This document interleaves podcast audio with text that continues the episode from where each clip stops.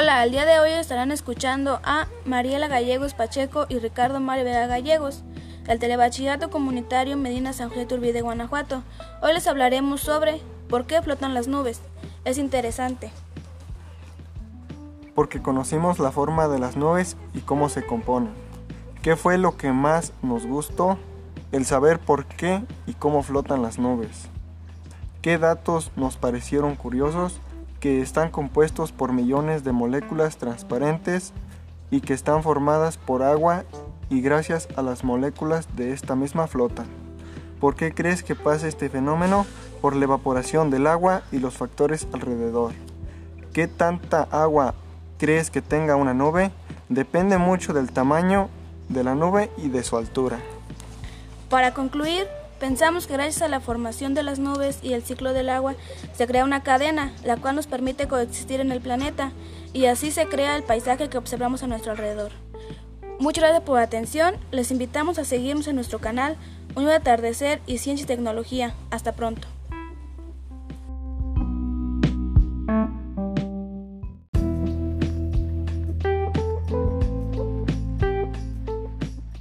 Hola, el día de hoy estarán escuchando a Mariela Gallegos Pacheco y a Ricardo Mario Vega Gallegos del Telebachillerato Comunitario Medina San José Turbide de Guanajuato. Hoy les hablaremos sobre por qué no se electrocutan los pájaros que posan sobre los cables de alta tensión. El tema es interesante porque... Porque nos explica que los pájaros al tocar solamente un cable no se electrocutan, que si, que si tocan los dos. ¿Qué fue lo que más nos gustó? El saber que los pájaros tienen menos probabilidad de electrocutarse si toca los dos cables. ¿Qué datos nos parecieron curiosos?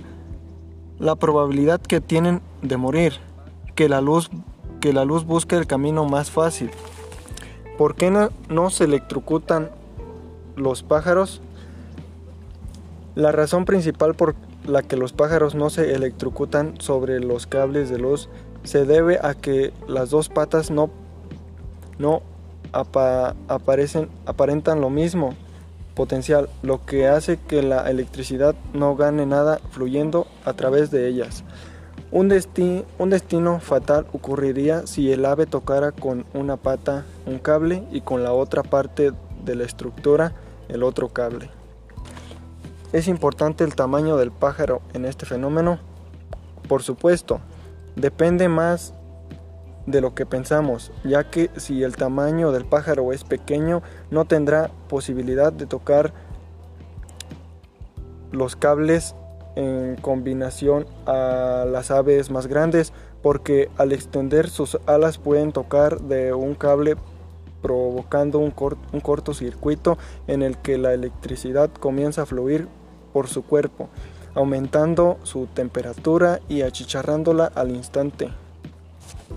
Para concluir, pensamos que para que un ave muera al tocar los cables es necesario que el tamaño de esta misma sea pequeña y que no es bueno tocar los cables. Los dos cables. Muchas gracias por la atención. Les invitamos a seguirnos en nuestro canal Un atardecer y ciencia y tecnología. Hasta pronto.